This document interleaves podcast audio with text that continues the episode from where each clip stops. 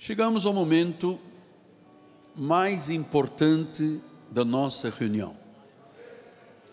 Um culto não seria um culto ao Deus vivo se não tivesse o louvor, o momento em que nós servimos, mas especialmente a mensagem.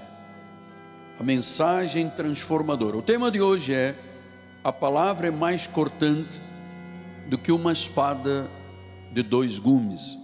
Abra sua Bíblia, por favor, no livro de Hebreus, capítulo de número 4,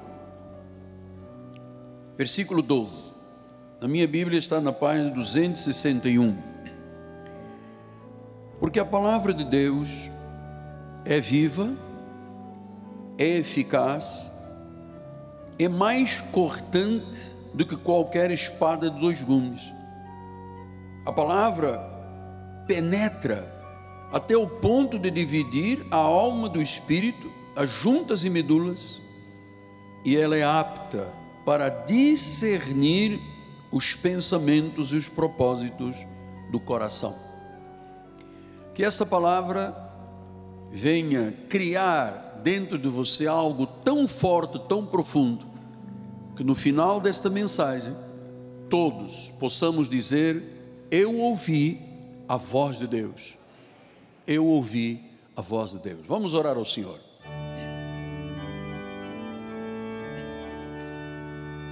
Senhor Jesus Cristo, esta é a universal Assembleia dos Santos, os primogênitos que têm os seus nomes arrolados nos altos céus aqueles que têm uma vocação celestial, têm um chamado santo, estão aqui, Senhor, porque fomos todos chamados e convencidos pelo Espírito Santo a adorar ao Criador, a servir ao querido Jesus, a amá-lo de todo o coração, mas também a crescermos na graça e no conhecimento de Deus. Portanto, Senhor, usa as minhas cordas vocais, usa a minha mente, o meu coração, a minha mente renovada, para que esta palavra chegue como uma semente semeada no coração de terra fértil do povo de Deus, terra boa, assim dará frutos. E em particular, Senhor, eu te peço, por cada um que aqui chegou pela primeira vez, em busca de uma porta, em busca de bater, de ouvir Deus, de ter resultados frutíferos na sua vida. Honra a todos, Pai, em nome de Jesus. E a igreja do Senhor diga: Amém, Amém e Amém. Muito obrigado, meu profeta.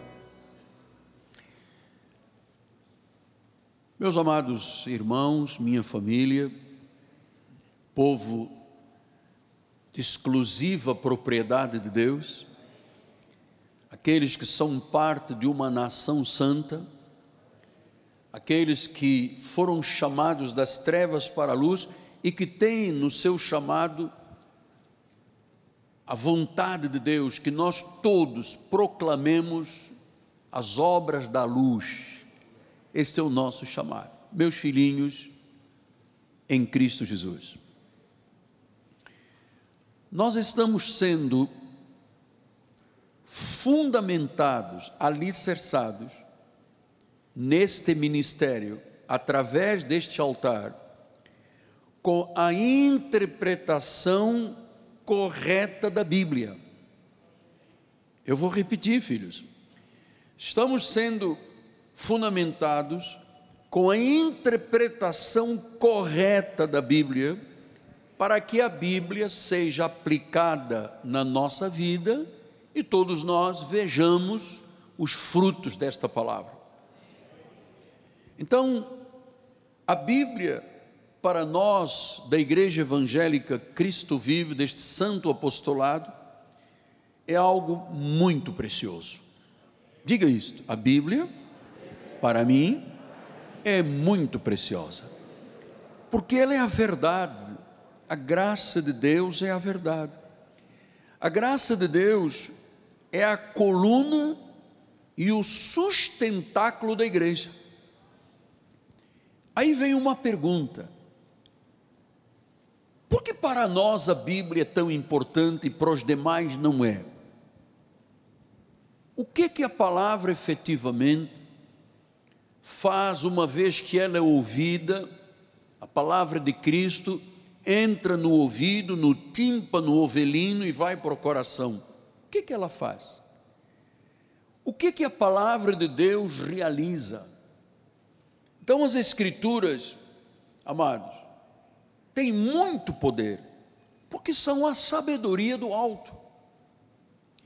Então nós vamos conhecer hoje mais consistentemente a revelação sobre o poder e a suficiência das Escrituras. O que as Escrituras são, o que realizam na vida do cristão. Então Deus tem aqui um bom prato de alimentação espiritual. Deus tem aqui hoje o pão da vida. Porque ele disse que nem só de pão vive o homem, o trigo que faz mal, você sabe, né? tem que tirar o glúten. Mas ele diz, mas de toda a palavra que procede da boca de Deus. Então quem está falando não é a boca do apóstolo. Deus está usando a instrumentalidade da minha boca para falar. Então a primeira coisa que nós vamos aprender é diz que a palavra é viva e é eficaz. Ou seja, nós não estamos diante de um rosário de rezas, nós não estamos aqui repetindo Pai Nossos e Ave Marias, nós estamos confessando a palavra que a Bíblia diz que é viva. Quer dizer que quando eu leio a Bíblia, não é a mesma coisa de quando eu leio um pensador grego, um influenciador moderno, porque isso são palavras de sabedoria do século que Deus diz não vale nada, não transformam, não mudam a vida da pessoa, não entram lá dentro do caráter e do coração. Então ele diz que a palavra de Deus é viva e eficaz. Isto vem, a palavra viva e eficaz vem do grego energes, Diz que a palavra de Deus é ativa, é poderosa. Agora ouça, é irresistível. Quem diz isso é original grego, irresistível. Por quê? Porque a palavra tem a força de Deus.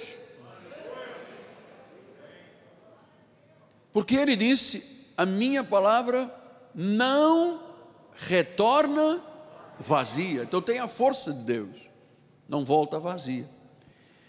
Então, ela também é como uma espada.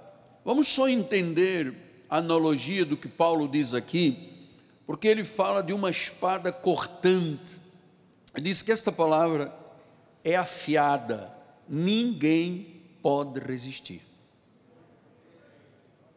É irresistível, é âncora para a alma, ela é afiada, ou seja, pode ter o obstáculo que tiver no coração, pode ser até de pedra, ela vai lá e corta.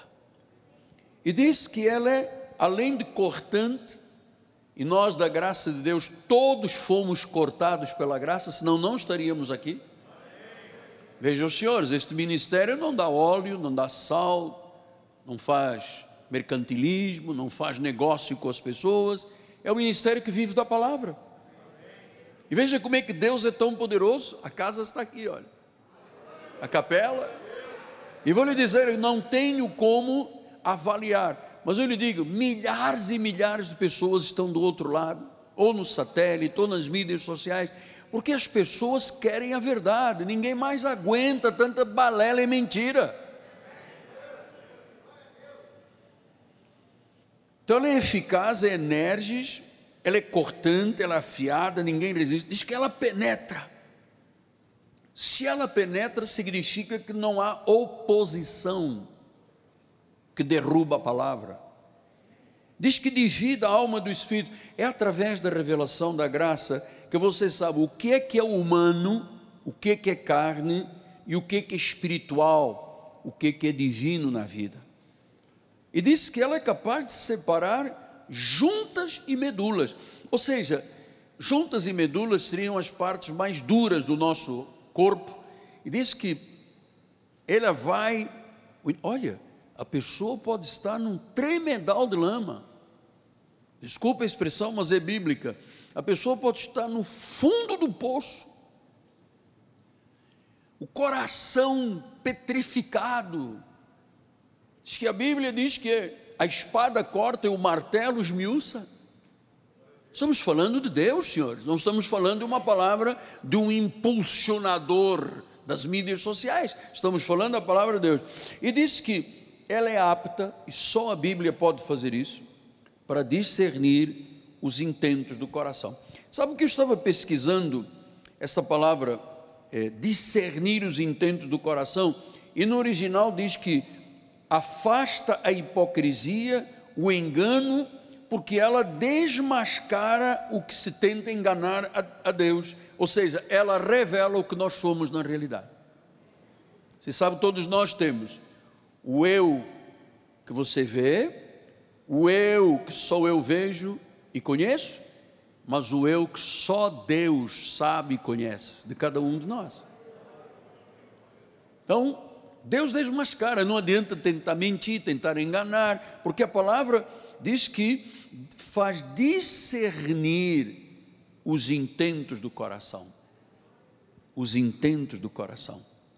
Então, meus amados, graças a Deus pelo efeito tremendo, transformador, revelador da palavra. Porque nós não andamos aqui por justiça própria, nós cremos na justiça de Deus, cremos na deidade de Cristo, cremos na soberania, no despotés, aquele que tem poder sobre tudo, sobre todos, faz como quer, quando quer e em quem quer.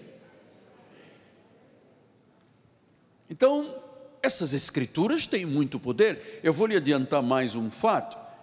Todos nós, começando pelo anjo da igreja, somos fruto e resultado desta palavra chama-se o Evangelho, as boas novas de grande alegria, o Evangelho da incircuncisão, a palavra revelada ao apóstolo São Paulo para a igreja gentílica. Então, vamos ver como é que ela opera. Você já sabe qual é o poder da palavra, é eficaz, é viva, é cortante, penetra, divide a alma do espírito, discerne os intentos do coração.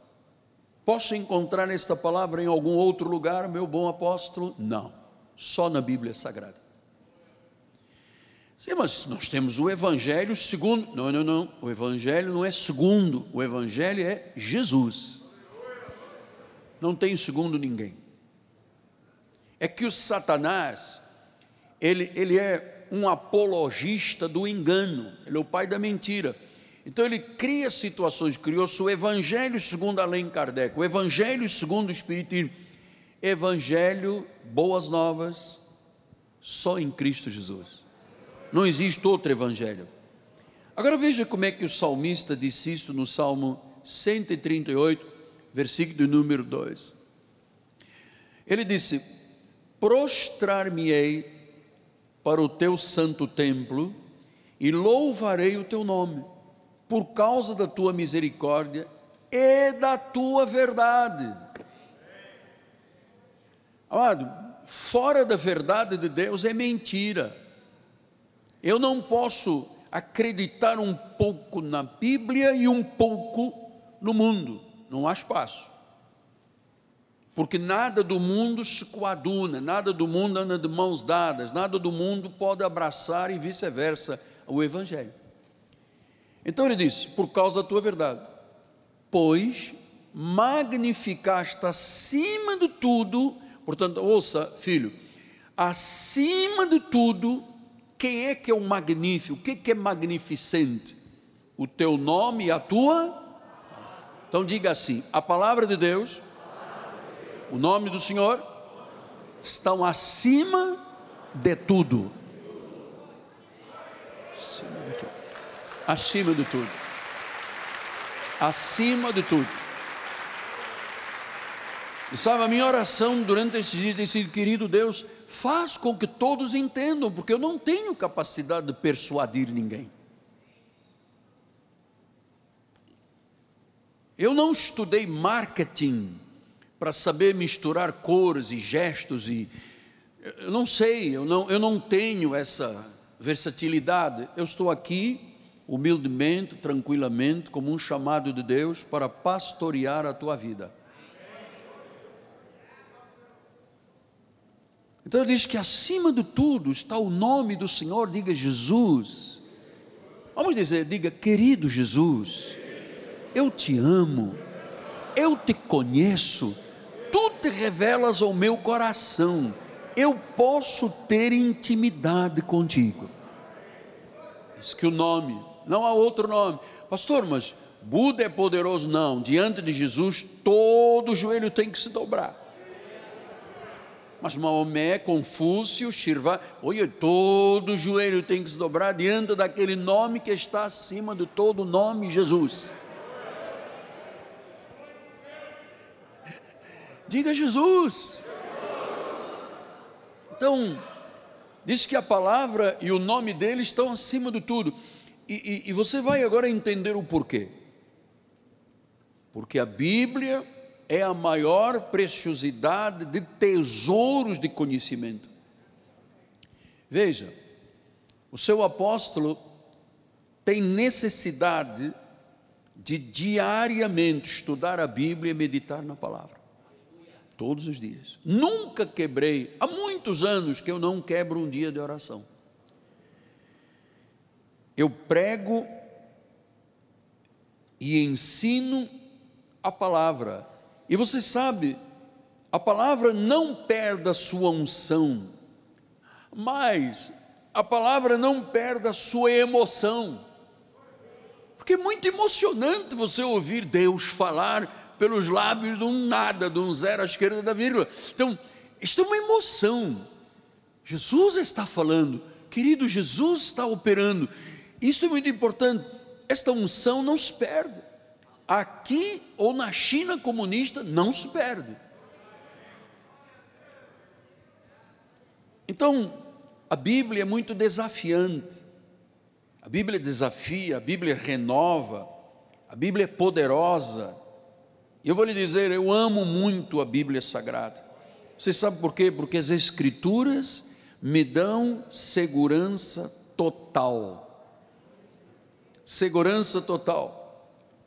E você sabe que quando começou a reforma, em 1525, uh, Martinho Lutero, ele se opôs à igreja romana, porque a igreja romana mentia nas suas doutrinas, adorando Maria como coautora da salvação, imagine você, só há um mediador, e diz que Maria também é, e não é. A doutrina dos santos, a doutrina dos ídolos, então Martinho Lutero se levantou ferozmente contra a igreja e ele começou a ser perseguido. Você sabe que na noite de São Bartolomeu, em Paris, queimaram todas as Bíblias, só sobraram cinco Bíblias. Está aqui, mesmo que haja uma irmãzinha que diz que não é, mas está aqui uma das que sobrou, que foi comprada na Escócia, num sebo na Escócia. Então, amamos as Escrituras, elas nos dão segurança total. A perseguição, queimar das Bíblias não alterou nada, porque nós estamos aqui hoje, cada um com a sua Bíblia. E eu vou lhe dizer: a Bíblia é um tesouro. Diga, é um tesouro. A Bíblia é o coração de Deus palpitando na nossa vida. Ela é viva, ela é ativa ela é incisiva. Você sabe por quê? Porque ela é, ou são, as palavras são os oráculos de Deus.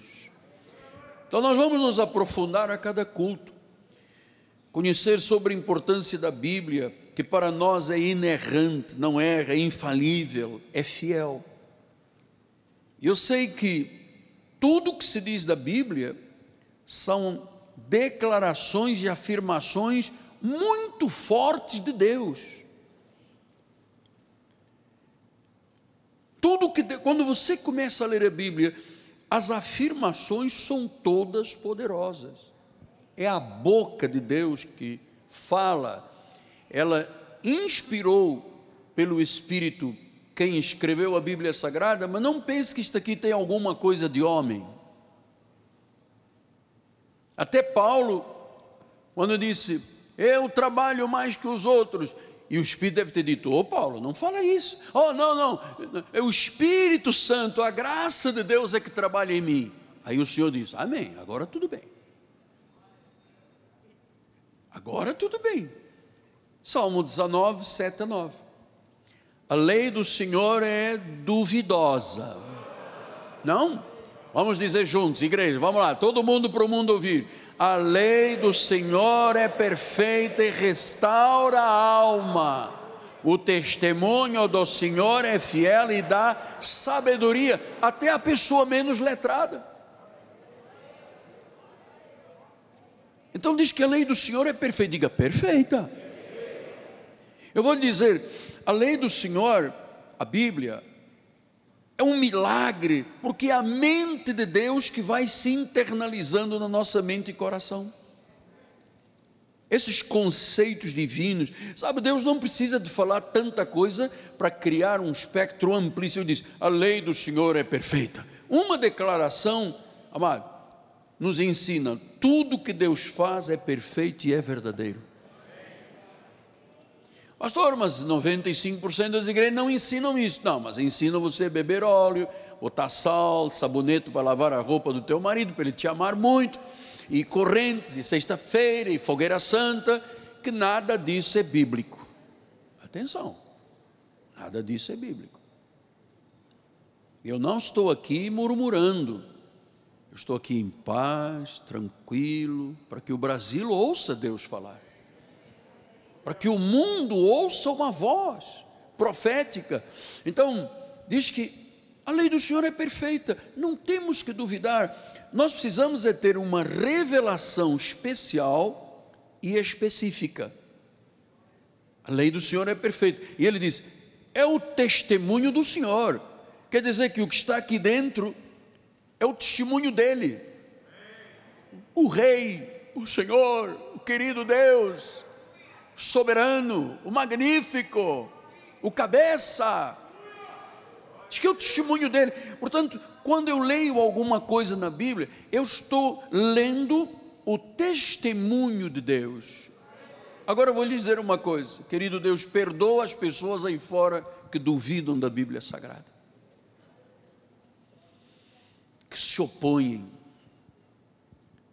Às vezes eu eu tenho que desligar alguma coisa, quando eu vejo o indivíduo dizer, não, a Bíblia está antiquada. Quem é o homem? Deus diz, é perfeita, restaura a alma. Quem é o homem para dizer que está antiquada, que temos que trazer, mudar uns versículos? O que? Você vai fazer como fez a igreja romana, que tirou os versículos dos mandamentos para que ninguém conhecesse? Quando Deus diz: Não terás outros deuses, nem pintura, nem escultura, não as adorarás, nem lhes prestarás culto, porque eu sou o Senhor apagaram isso da Bíblia romana. Versículo número 8: Os preceitos do Senhor, tudo que Deus aqui, além de ser perfeito, é reto, são perfeitos, são preceitos retos, porque são do Senhor. E diz que quando a pessoa recebe, se alegra, alegra o coração. Ele pode estar numa depressão louca, pode estar numa ansiedade, numa dor existencial, num impulso suicida. Se ela ouve a palavra, o coração se alegra. E a alegria do Senhor é formoseia o rosto, não é verdade?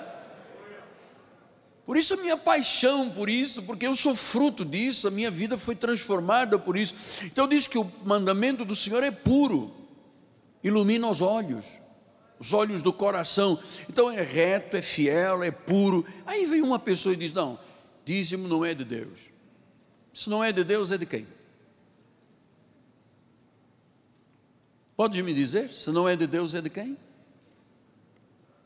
Se diz que toda palavra é preceito, é justa, é fiel, é pura, ilumina os olhos. Versículo número 9: O temor do Senhor é límpido permanece para sempre. Os juízos do Senhor são verdadeiros e todos igualmente justos. Não há um versículo que você diga, não, aqui Deus realmente ultrapassou a barreira. Isto que Deus está dizendo aqui, não. Isto aqui, paciência. Quem é o homem? É verdade. Por isso é que eu ensino muito na igreja sobre a humildade, você se prostrar, se deleitar na presença de Deus, pedir a Deus que te desperta aí meia hora mais cedo, você vai lá, cobra aí com a graça de Deus, ora, louva, porque a oração é a nossa dimensão, amado.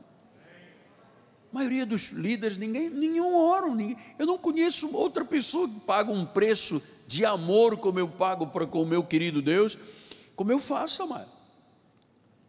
Então, a Escritura é chamada de lei e de testemunho, é chamada de preceito, é chamada de mandamento, é chamada de temor, é chamada de juízo. Como é que você vive diante dessa palavra? Pastor, eu gosto muito da igreja, eu gosto de ouvir o Senhor. E graças a Deus, porque eu de três em três meses venho à igreja. Amado, não faça isso nunca mais. Você não gosta da palavra nem de mim. a vida espiritual são sete dias por semana, 24 horas por dia. Eu não posso ter um pé no mundo e um pé na igreja. Eu não sou Raimundo, tenho um pé no mundo. Eu sou Miguel, para ter a minha vida toda diante de Deus consagrada. Então o Senhor, e diz que o testemunho é do Senhor, a palavra é do Senhor, o temor é do Senhor. Então, o autor das Escrituras, quem é? O Senhor.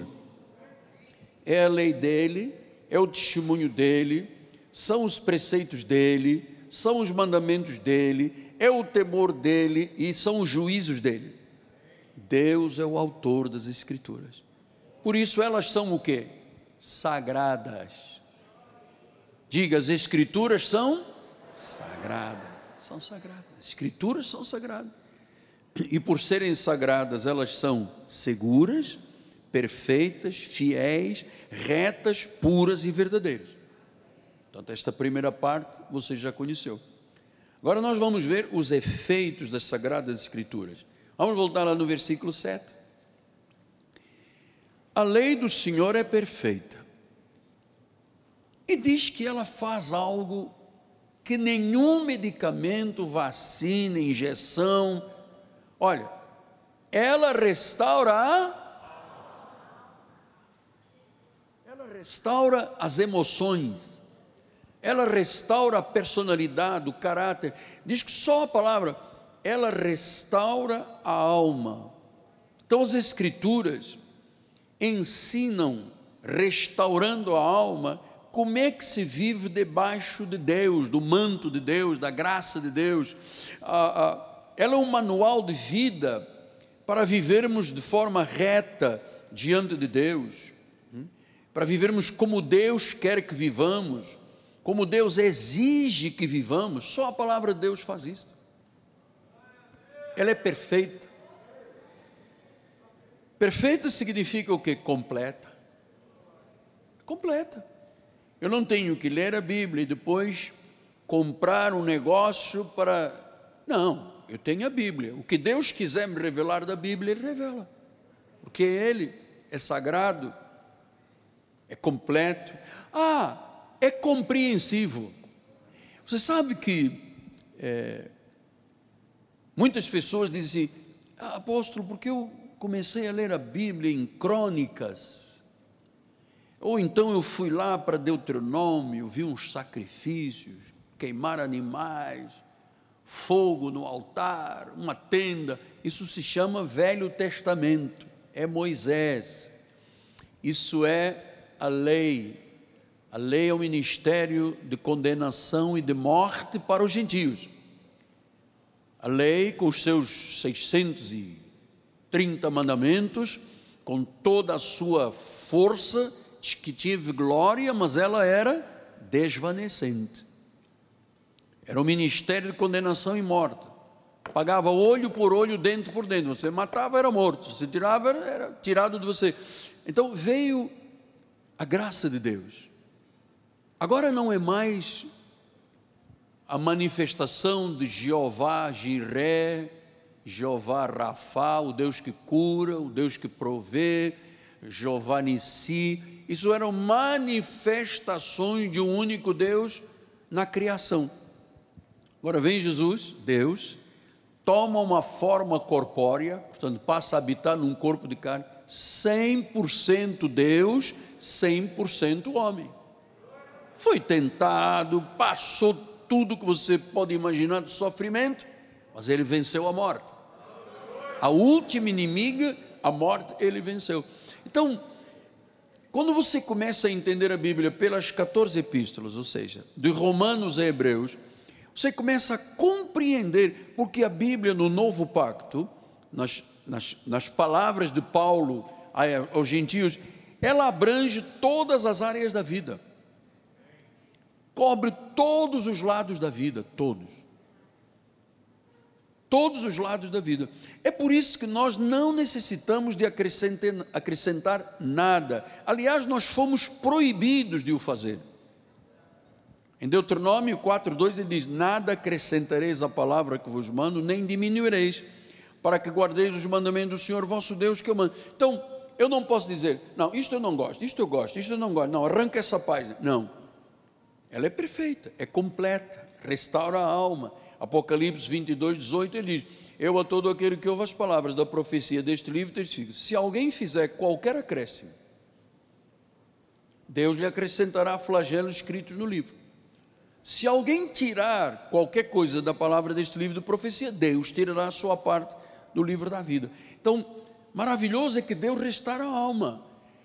Todos nós, em princípio, eu creio, 100% dos irmãos que estão aqui nos 10 mil metros mais sagrados do Rio de Janeiro, na capela, na catedral, no hall social, com distanciamento, com máscara, com álcool, com tapete higienizado, com higienização química, temos todos máscara, todos os cuidados. Todos nós tivemos a alma restaurada. Diz que restaura a alma. Alma, você sabe, nós temos um corpo que tem uma alma e é movido por um espírito. O que, é a alma que Deus restaura? A pessoa interior. Diz que restaura, ou seja, reaviva, muda, transforma totalmente. Só a palavra de Deus pode fazer isso. Restaurar a alma, fazer uma mudança profunda, uma transformação total. Por isso é que eu lhe digo que as Escrituras são compreensíveis, senão não há transformação da alma. Pastor, e se, não, se a igreja, em vez da verdade, proclamasse o que se faz aí tradicionalmente: jejum, vigília, sacrifício, só o monte, paga o preço, não come, não dorme, rala o joelho. Amada, com todo o respeito, nós estamos aqui em paz, pacificamente,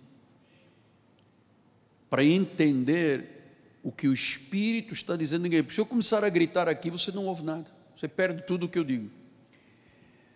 Então, diz que Deus muda, transforma por isso ele a faz compreensível. Deus ilumina os olhos do nosso coração para compreendermos. Então diz que Deus transforma completamente a pessoa no interior dela. A pessoa chega à igreja, é um fumante abusivo, ela vai desprezando o cigarro, chega uma hora e diz: Olha, eu estou gastando aqui, matando os meus pulmões. Você sabe, o problema pulmonar hoje é uma um problema dificílimo com o Covid. Então, outros chegaram aqui que bebiam desalmadamente, outros falavam palavrão, outros mentiam. Cada um veio com um problema. Eu vim com montes, você também veio. O que, que Deus vai fazendo? Vai trabalhando o nosso coração. Se você perguntasse à minha família de Portugal se reconhecem o Miguel Ângelo de 50 anos atrás, como ele me chamava o Gui, é? ninguém. A minha própria prima um dia disse: Miguel, Gui não é mais dos nossos. Eu disse: É isso mesmo, priminha, não sou mais dos vossos, eu sou de Jesus. Porque o meu comportamento, a forma de estar na vida, a forma de, dar palavra e cumprir, da honestidade, que exigido. Eu não tenho nada de, ah, porque ele é honesto. Eu tenho obrigação de ser o que a Bíblia diz que eu tenho que ser. Então, que restaura a alma, transforma o homem completamente. Veja, Pedro diz isso em 1 de Pedro 1,18: sabendo que não foi mediante coisas corruptíveis, como prata ou ouro, que fostes resgatados do vosso fútil procedimento. Então, diz que as Escrituras nos resgataram, elas nos tornam sábios. Diz que resgataram, quer dizer que nós fomos resgatados, é como se nós estivéssemos nos afogando e alguém chegasse e lançasse uma boia de salvação. Diz que resgata. O que, é que a Bíblia diz a respeito do, da vida de pecado? A Bíblia identifica do original que a vida de pecado é como um escravo num mercado de pecados. Todos nós estamos nessa escravidão desse mercado aí fora.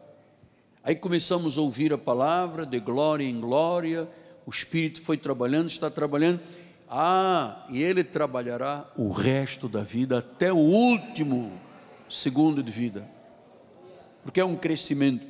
Paulo disse em 2 Timóteo 3,15: e que desde a infância sabes as sagradas letras, que podem tornar-te sábio para a salvação pela fé em Cristo. Diz que as letras, a Bíblia Sagrada, nos tornam pessoas sábias para a salvação. Há um discernimento na vida de quem tem Jesus e conhece a palavra. Que eu vou, volto a dizer, a esmagadora maioria daqueles que se dizem evangélicos cristãos não conhece a palavra. não conhecem a palavra. Eu já tive aqui experiências aqui de ter líderes aqui na frente e eu dizer, abrem Efésios. E ele vai lá no, sabe, Efésios, ah, tem aqui um índice, Ageu, Amor, Apocalipse, opa, Efésios, página 200. Amado, é o trivial. Se eu não conhecer a Bíblia, minha alma não é restaurada. Eu não conheço o que é justo, perfeito, correto da parte do Senhor. Veja, Paulo ainda escreve a Tito e fala da palavra, estamos falando do efeito da palavra. Vamos lá, Tito 3:5. Diz que não por obras de justiça praticadas por nós, mas segundo a sua misericórdia, ele nos salvou, ele. Não foi o meu livre-arbítrio, ele. Aliás, livre-arbítrio não está na Bíblia, nem Trindade celestial. Ele nos salvou mediante o lavar regenerador e renovador do Espírito Santo. Quer dizer que o Espírito Santo, através da palavra, ele lava, ele regenera, ele renova. Somos novas criaturas, filhos. As coisas velhas, já, querido Deus, obrigado, tiraste todo o antiquário da nossa vida aqueles móveis que nós carregávamos nas costas, aquela roda não sei de quê, de charrete, Deus tirou tudo. As coisas velhas, tudo se fez Romanos 10, 17. Assim a fé vem pela pregação, e a pregação da palavra de Cristo. Ou seja, quando você ouve a palavra de Cristo, você é transformado totalmente. A teu homem interior, a tua vida interior, a tua mente, o teu coração, inexplicável. Eu uma vez falava com um irmão, aliás, já contei isto várias vezes, vou contar mais uma vez, porque é um assunto sério. Chegou aqui um senhor no ofertório e disse: Eu lhe ouvi na televisão. Ele vi. É, eu disse: ah, Bem-vindo, o senhor já de cabeça branca. Ele abriu o paletó, tinha duas armas. Eu disse: Oba! Ele disse: Eu sou um matador. E eu ouvi o senhor falar sobre a transformação que Deus faz na vida. E o senhor sabe que por dois ou três programas que eu lhe ouvi, estou aqui para entregar as minhas armas. Nunca mais eu cometerei um crime e eu quero servir a Deus. Alguém pode fazer isso? Se não for o Espírito Santo? O vou te dizer, quem é que poderia transformar a minha vida e a tua vida para estarmos aqui se não fosse o Espírito Santo? Não pode. Querido Deus. Então, com ela é uma palavra poderosa, inerrante, não erra, infalível, não falha. Qualquer vida, ela pode estar arruinada, pode estar bagunçada, pode ser um caos, pode ter problemas com Deus, pode se sentir culpado, pode estar no uso da droga, do álcool, pode estar sem coragem de viver ou ter problemas financeiros, ou estar dependendo do psiquiatra, de tão desesperado que está. Eu vou te dizer, só Jesus pode te ajudar. Sem Jesus, não há esperança. Sem Jesus, não há essa quebra dessas algemas e dessas correntes que amarram a vida de um prisioneiro do pecado. Sem Jesus não há escape do exílio, do cativeiro. Sem Jesus o cálice é muito amargo, o jugo é pesado. E você sabe o que diz a palavra? Que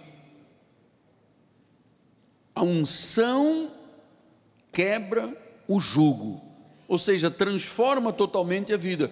E eu vou dizer a você: nós temos muita gente me ouvindo agora, são da igreja católica, são judeus, são budistas, muçulmanos, orientalistas, testemunhas de Jeová, eu vou lhe dizer: sem Jesus não há vida. Sem Jesus resta o castigo eterno e o inferno, que ninguém fala, mas é uma verdade. Jesus Cristo é o Messias. O seu nome nos dá vida ele tem a palavra viva. E eu não preciso de defender a Bíblia, a Bíblia se defende sozinha. Jesus é Deus. Eu vou repetir: Jesus é Deus. Porque se não fosse Deus, como ele poderia dizer as coisas que disse? Como é que ele poderia fazer as coisas que fez? Como é que ele poderia ser alguém se não fosse Deus, que tinha a capacidade de ressuscitar um morto, dar olhos aos cegos, o paralítico andava, salvava o mais vil pecador, poderia, se não fosse Deus? Não. Só Ele pode ressuscitar um morto, só Ele ressuscitou dentre os mortos, Ele veio para morrer pelos nossos pecados. Que obra maravilhosa, querido Deus, que obra maravilhosa. Que obra maravilhosa. Então a palavra de Deus é uma espada afiada de dois gumes, que nas mãos do Espírito Santo Onipotente opera um plano que só Deus, o soberano, poderia operar. E você sabe, assim como eu acabei de dizer, olha, uma pessoa arruinada, com a vida bagunçada, um caos, problemas com Deus, culpa, álcool, sem coragem de viver, desejo de se matar, problemas financeiros, psiquiátricos. Amado, eu vou lhe dizer uma coisa: Deus pode entrar no coração, na mente, naquela mente cheia de trevas. O Espírito faz a pessoa compreender totalmente o que Deus está falando, e essa pessoa pode ter a vida totalmente transformada. E ele não transforma dizendo não corta o cabelo, não pinta o cabelo, não faz a unha, não vai à praia, não vê televisão. Ele não, ele não trabalha, ele transforma o homem interior.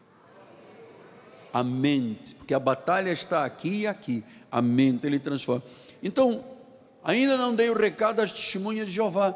Note uma coisa: eu não sou um murmurador da palavra, eu estou apenas como um instrumento de Deus dizendo: testemunha de Jeová, não diga que Jeová é o Pai e o Pai é que manda. Jeová eram manifestações de Deus, de Jesus, no Antigo Testamento. Eu vou dizer: só Jesus é Deus. Não diga que Jesus é mentira, que a Bíblia é heresia. Jesus é Deus, a divindade é Cristo. Ele é Jesus, o Salvador e Deus. E agora que caminhamos para os 15 minutos finais, você sabe que eu ouvi de um velho pregador, você sabe que muitas das mensagens que eu prego são fruto de estudo de grandes pregadores da reforma. Eu ando lá de Martinho Lutero, João Calvino, Spurgeon, até os atuais. E eu queria dizer que muitos evangelhos dizem que creem na Bíblia, mas não vivem a Bíblia, não aplicam a, a Bíblia na sua vida. A Bíblia tem que ser totalmente compreensiva, por isso é que se prega de modo simples. Veja o que diz novamente o Salmo 19, 7b, ele diz, o testemunho do Senhor é fiel, ele dá sabedoria à pessoa simples.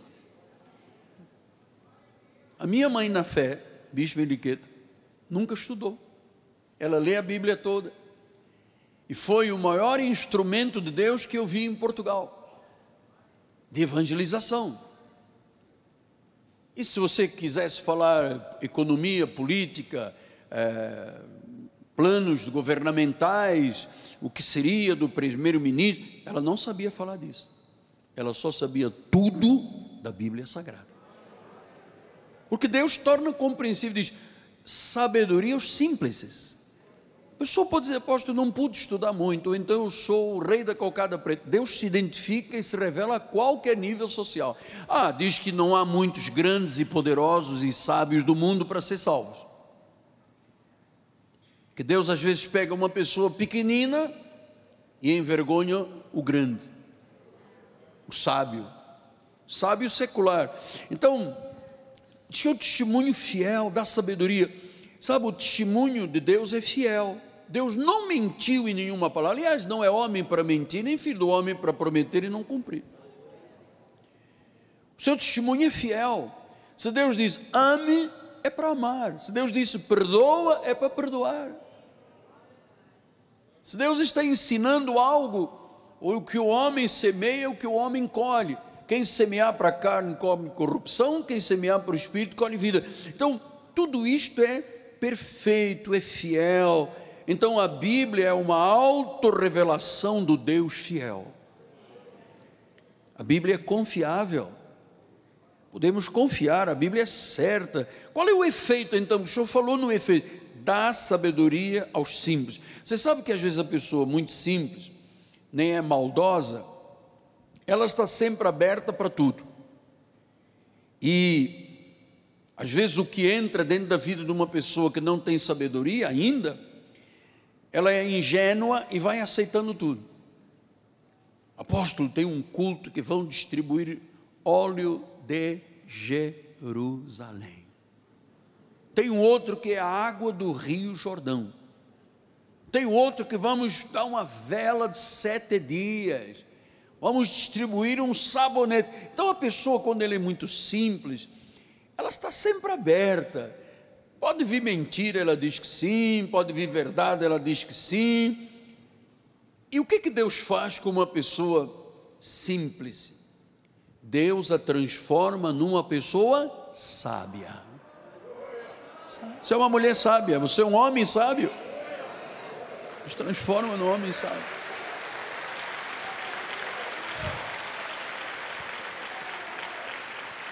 Pastor, o que é uma pessoa sábia? É uma pessoa que foi capacitada por Deus para as Escrituras, é aquele que é perito no viver. O sábio é aquele que sabe fechar a porta ao mal. Ele diz: é mal, é mal, é bem, é bem. Quando o mal vem, ele pá, fecha-lhe a porta.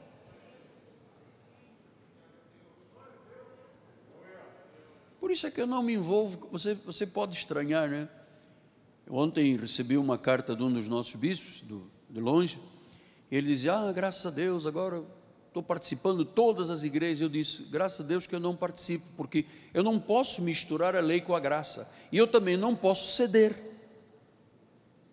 Eu não, não vou ter comunhão com esse senhor aqui, que é legalista, fundamentalista, não sei o que lá. E para não entristecer, eu também vou. Pai senhor, pai senhor. Ah, o demônio, o demônio, sai de mim, sai também de mim. Eu não posso fazer isso. Eu não posso. I'm so sorry, but I can't do this. I can't do this. Eu não posso. Porque a minha consciência é diante de Deus. É?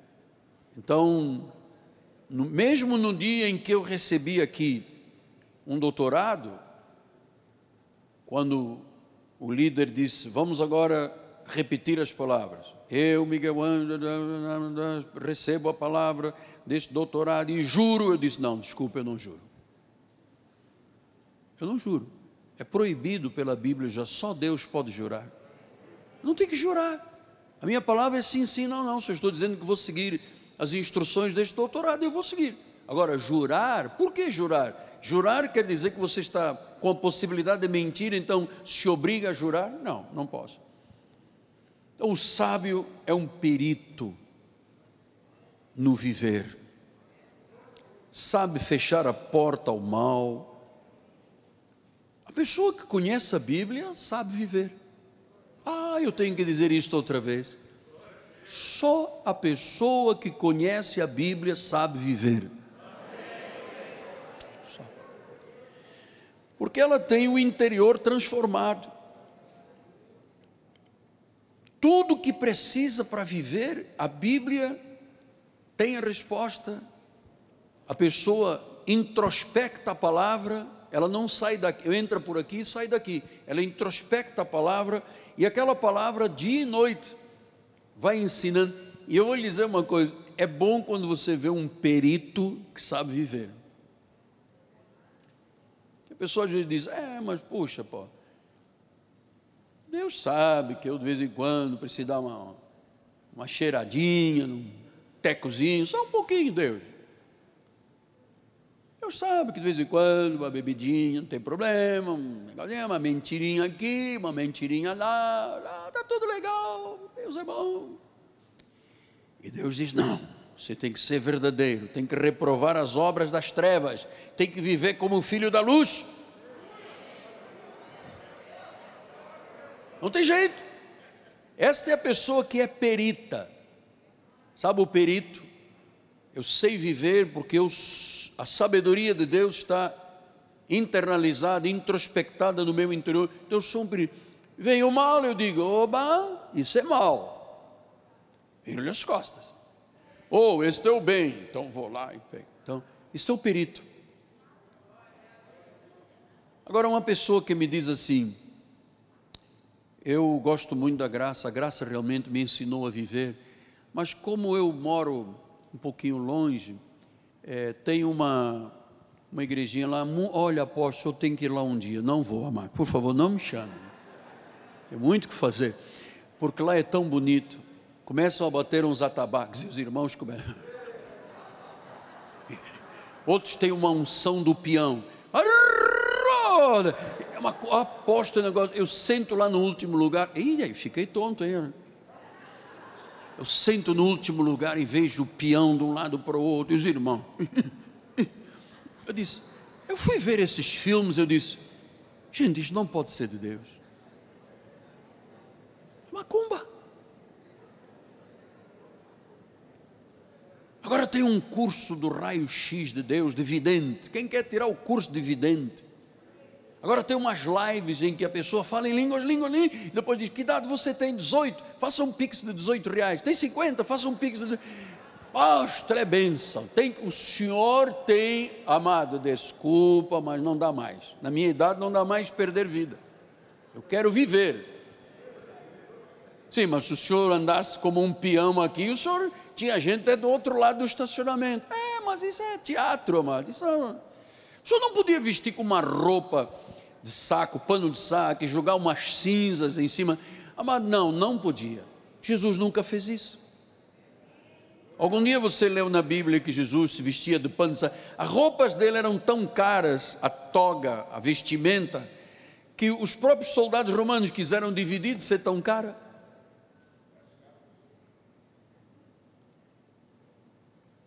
Então, Se Jesus dissesse, bate com a cabeça na parede dez vezes por dia, eu bateria vinte. Mas Deus não disse isso. E se você quer vir após mim, negue-se. Toma a tua cruz, a obediência, às vezes sacrifício até, e vem atrás de mim, amado. E você vai encontrar uma porta muito larga. Não entra por aqui não, porque isso leva à perdição. Tem aqui uma porta estreita. Então é aqui que eu vou entrar. Aqui, ah, tá difícil. Pois é, é com dureza mesmo. Vai. A porta estreita. Pastor, mas se o senhor, se o senhor tivesse aqui uma banda de rock and roll, todo mundo. Ah, mas não seria igreja, seria teatro. Igreja tem que me produzir paz, deleite, ensino, motivação. Querido Deus, fala, por favor, Pai. Eu não tenho capacidade de o fazer. Fala o teu povo, fala, mostra a vida bíblica como ela é vida. Jesus disse isso: Eu vim para que tenham vida e vida em abundância. Diga vida em abundância. Uhul!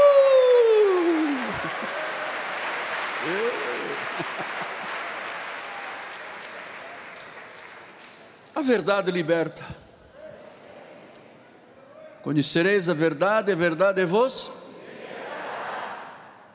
Somos livres. Os resultados da palavra e do Espírito são conhecidos. Senhor Jesus, muito obrigado pelo ensino que leva à sabedoria. Como disse o velho pregador, torna as pessoas peritas no viver. Muito obrigado, Pai, porque não somos mais conduzidos por nós mesmos, pelos nossos impulsos, nossos sentimentos, que às vezes a carne aparece, somos movidos pelo Espírito Santo. E eu quero nesta hora, meu Pai, te pedir que esta obra se complete na vida de algum irmão, alguma irmã, alguma família, aqui dentro do santuário, na capela, no hall social, ou através das mídias sociais, Facebook, Instagram, todos aqueles aquelas portas que tu nos abriste, YouTube, está chegando dentro dessa desse hospital, Pai, desse CTI, onde há aflição, onde há dor. Tu disseste que restauras a alma com a palavra, e eu, eu tentei ser fiel, querido Deus, mostrando estas verdades, fruto de pesquisa, fruto de ouvir outros pregadores sérios. Aquela pessoa que está lá do outro lado, que está debaixo de um impulso suicida. Já tentou várias vezes, já cortou os pulsos uma vez, Deus salvou. Já tentou tomar veneno, Deus salvou. Já quis se jogar de uma ponte, Deus salvou. E Deus salvou porque Ele veio te dar vida, Ele está restaurando a tua alma. Aquela esposa desapontada, Deus, investiu toda a sua vida no casamento e agora simplesmente é ó oh Deus, menosprezada, Pai. A sua alma está doente, o seu coração está doente, Pai. Restaura a alma desta pessoa. Este comerciante, este empresário, este negociante, este empreendedor, que está em lutas existenciais, Pai, com as questões de negócio vis-à-vis o que se passa hoje na economia, Pai.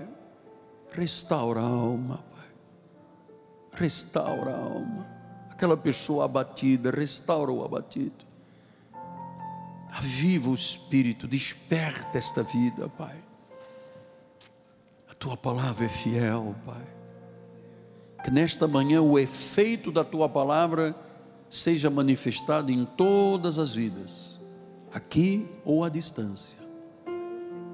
Porque a palavra é viva, é eficaz, é mais cortante do que uma espada de dois gumes. Ela penetra, separa a alma do espírito e discerne até os intentos do coração. Em nome de Jesus, eu te abençoo. Eu abençoo a tua família, abençoo o teu lar, abençoo a tua fonte de renda, abençoo os teus caminhos, dou ordens aos anjos de Deus que te protejam. E acima de tudo, que você queira voltar sempre à tua casa chamada Igreja Cristo Vive. E que amanhã, Senhor, não tenhamos um grupo de um terço de hoje, mas tenhamos casa cheia para orar, Pai a escola bíblica cheia para estudar, as noites proféticas transbordando. Afinal, nós estamos a três meses do final de ano. Daqui a pouco chega o Natal, vem o Réveillon, vem 2022. Como é que eu quero viver, querido Deus, segundo a tua palavra, Pai?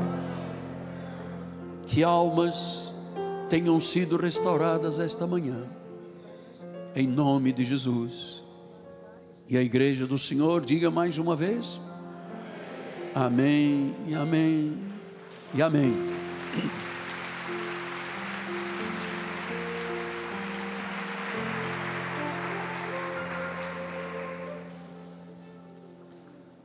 Santo, Santo é o Senhor, Santo é o Senhor. Deus poderoso, digno, digno.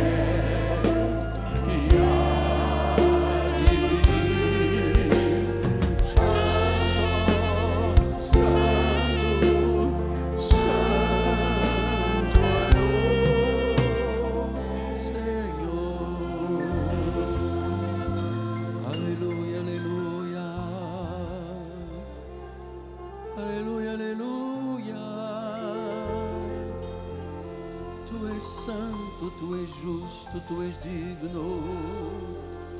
Louve ao Senhor agora. Tire das suas palavras do bom tesouro palavras boas.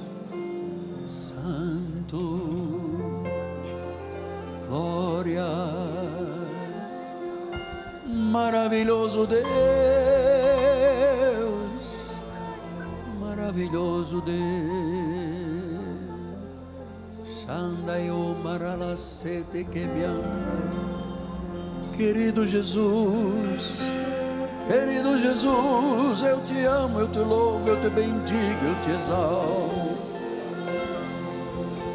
Sejam quebradas as correntes que prendem, Pai, as algemas, Deus.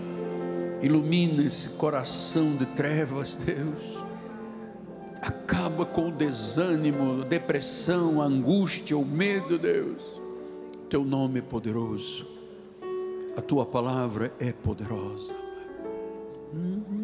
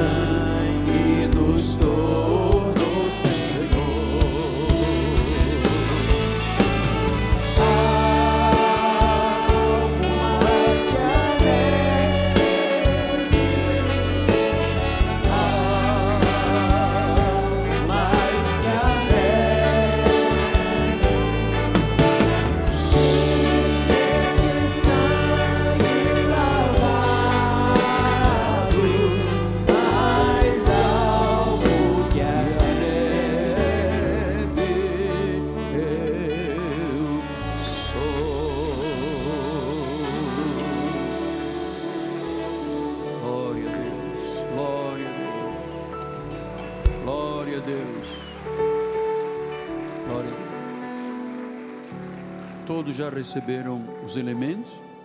Você tem um kitzinho que não foi manuseado internamente, já veio de fábrica assim. Você é descartável. Você, por favor, tire o. Tem um selinho, quebre. Você tem um pedacinho de pão e um cálice de uva, suco de uva. E esse é o momento ímpar na nossa vida. Amados, há quase 50 anos que eu participo da ceia. Eu vou lhe dizer uma coisa: não tive uma ceia igual a outra. É uma experiência muito profunda e íntima com Deus. É o único sinal visível do novo pacto. A Bíblia diz que o justo vive por fé e que a ceia é tangível, é tocável. Então nós vamos agora celebrar em comunhão, em unidade portanto, todos juntos, a partir das instruções, conforme Paulo disse, as instruções que recebi do Senhor.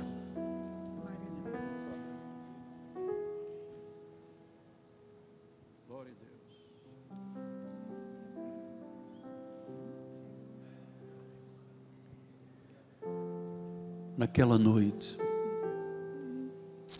em que o Senhor foi traído, Judas o traiu, filho da perdição, por 30 moedas. Depois foram atiradas num templo e com esse dinheiro compraram um campo chamado Campo de Sangue. Mas naquela noite o Senhor estava sentado com os seus discípulos. E ele profetizou o que iria acontecer, confirmando que seria morto numa cruz, estaria três dias sepultado, ao terceiro dia ele ressuscitaria. Isso tudo é verdade, isso tudo aconteceu. O túmulo está vazio, a morte não conseguiu, em hipótese alguma, travar a glória de Deus. Ele ressuscitou, ele está vivo Sabe onde ele vive? Em mim e em você, em nós. Ele disse: Vocês vão se reunir em meu nome, eu também vou estar presente. O seu espírito está aqui. E ele disse: Ao pegar o pão, diz que o abençoou, partiu e deu aos seus discípulos, dizendo: Este é o meu corpo. Eu abençoo o pão. Não há transubstanciação química dos elementos? Não. É pão, é pão. Mas para nós é o corpo, são as chagas de Cristo, é a cura divina, é o milagre. Portanto, eu abençoo o pão e digo: Este é o corpo de Cristo. Comamos todos até que Ele volte em o nome de Jesus e receba os benefícios destas chagas. Amém.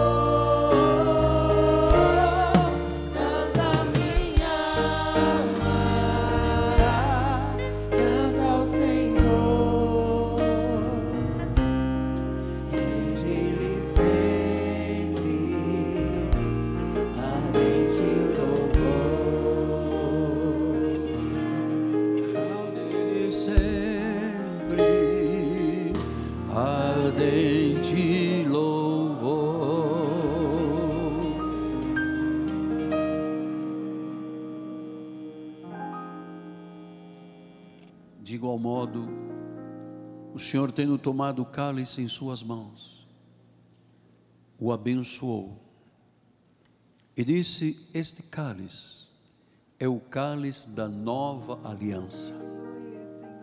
Agora não é mais um cálice de ervas amargas, não são cinzas de novilhos, não são sacrifícios humanos. Ele se fez sacrifício. Ele foi a nossa propiciação. Ele pagou por todos os nossos pecados, passados, presentes, e há provisão para todos do futuro. Por isso, com alegria, querido Jesus, nós levantamos o nosso cálice e dizemos: Este é o cálice da nova aliança, este é o cálice da vida, Pai. Foi pelo teu sangue que nós fomos transformados, limpos, purificados, justificados. Éramos como o carmesim, como escarlate vermelhos. Hoje somos brancos como a lã, como a neve, lavados no precioso sangue da nova aliança. Então, eu abençoo o cálice e digo: bebamos todos até que ele volte. Amém, amém e amém.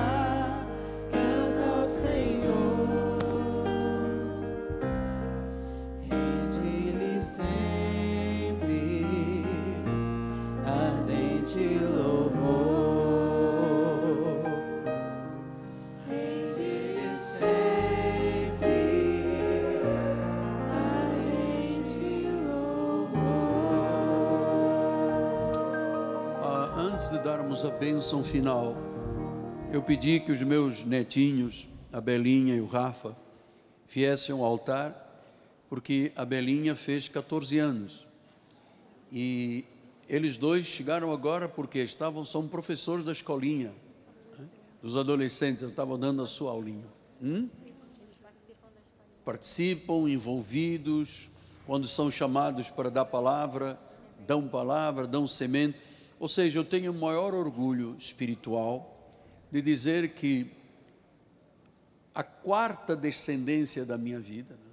quarta geração, serva a Deus. Eu queria dizer, eu tenho um apreço muito grande por estes netos, porque eles são muito fiéis, muito dedicados. A mãe e o pai cuidaram desde a sua infância ensinando a amar a Deus, ensinando a amar a igreja, ensinando a amar os avós, os pais. Eles são um exemplo para a nossa família. E eu queria dizer a Belinha que vovô te ama muito, Rafa, vovô te ama. Parabéns pelo seu aniversário, já oramos juntos e que publicamente você saiba do amor que seus avós têm por você e por você é uma menina muito especial, muito especial. Parabéns, a Deus toda a glória, abençoamos a tua vida uma vez mais que o favor de Deus esteja sobre a sua cabeça, para que você cresça ainda em estatura, em muita graça e sabedoria, com toda a provisão dos céus, em nome de Jesus. Amém, amém e amém.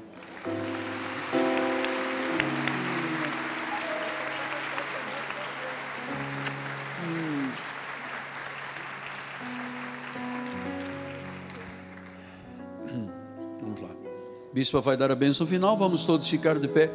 Olhe, há uma porta grande aberta para a sua vida, hein? Ninguém pode fechar, ninguém. Receba isso, receba isso. Glória a Deus. Você está feliz? Então levante as mãos. Obrigada, Senhor, por este primeiro domingo do mês de outubro de 2021 porque nós saímos daqui cortados, Senhor, por esta palavra que penetrou profundamente nos nossos corações.